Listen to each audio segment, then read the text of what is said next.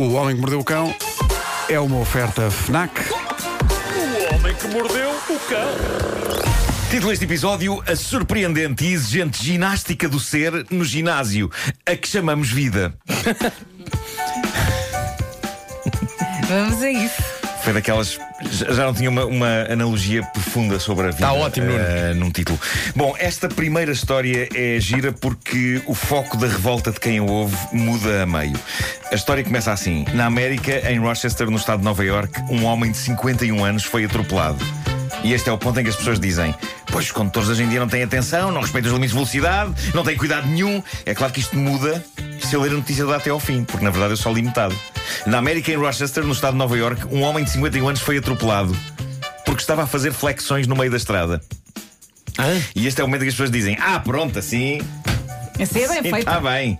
Bem feita. Portanto, o senhor olhou para uma estrada, olhou para o Alcatrão e disse: É mesmo aqui. Ninguém sabe porque é que ele estava a fazer flexões no meio da estrada. Sabe-se apenas que, ainda por cima, era 10 da noite, estava escuro.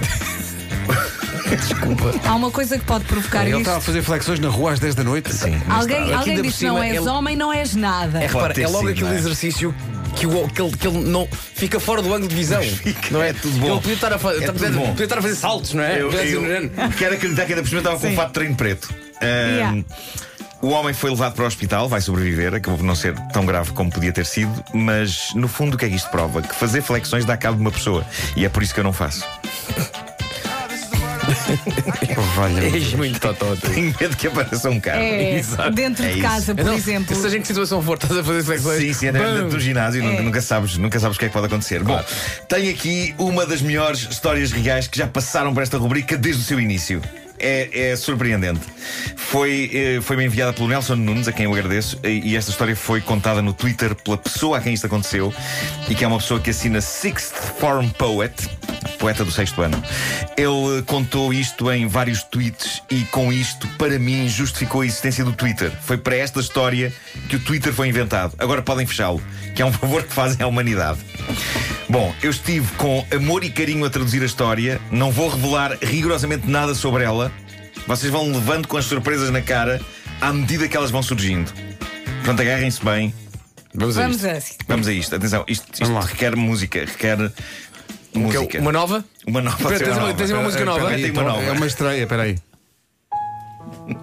Olha que gira esta. Não é isto? Diz assim eh, o senhor: O meu pai tinha morrido.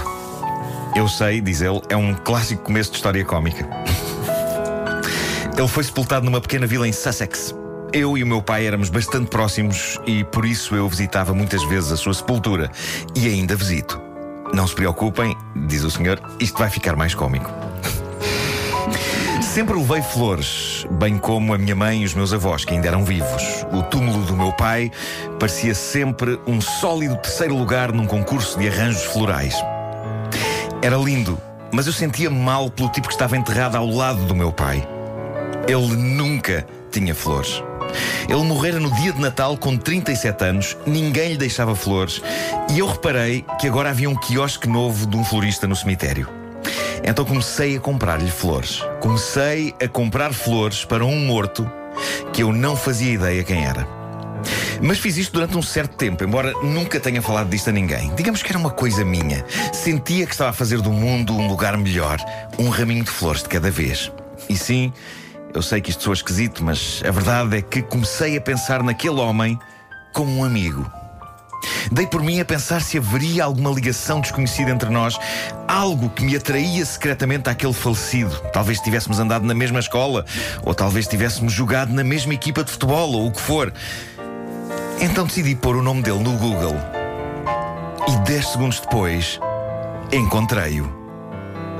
A razão pela qual a mulher dele não lhe deixava flores na sepultura é porque ele a tinha assassinado no dia de Natal. E depois de matar a mulher, matou os pais dela. Isto ia ficar mais cómico, não é? E depois disse: calma.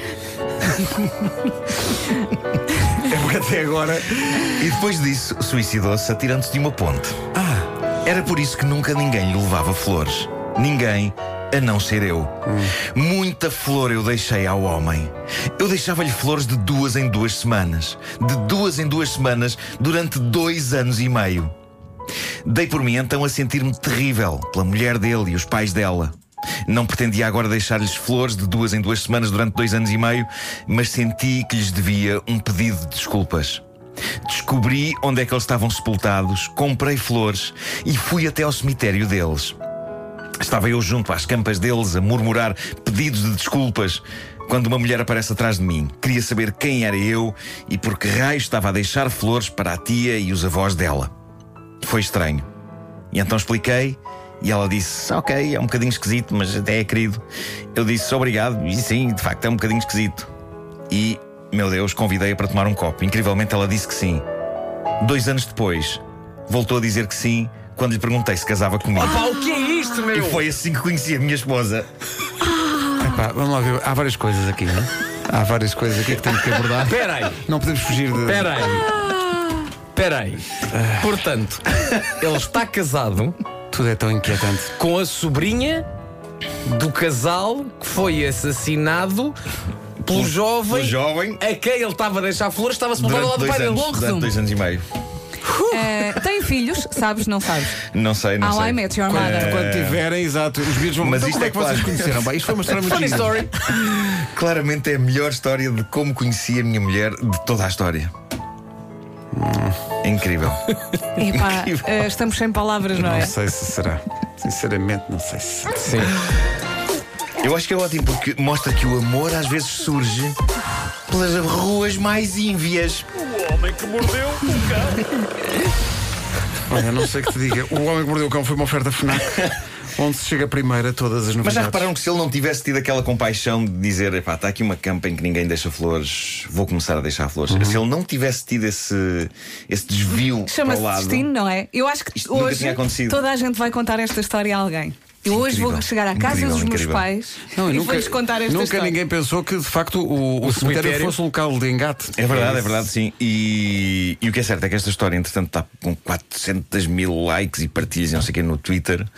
E há muitas pessoas a dizer: façam um filme disto! Portanto, pode, pode acontecer. Não é? Mas a- aqui a questão é que agora percebo porque é que há um cemitério que se chama dos prazeres. Ah, É porque eu nunca percebi esse nome para um cemitério, mas agora sim, Sim. senhor. Pensando melhor, se calhar.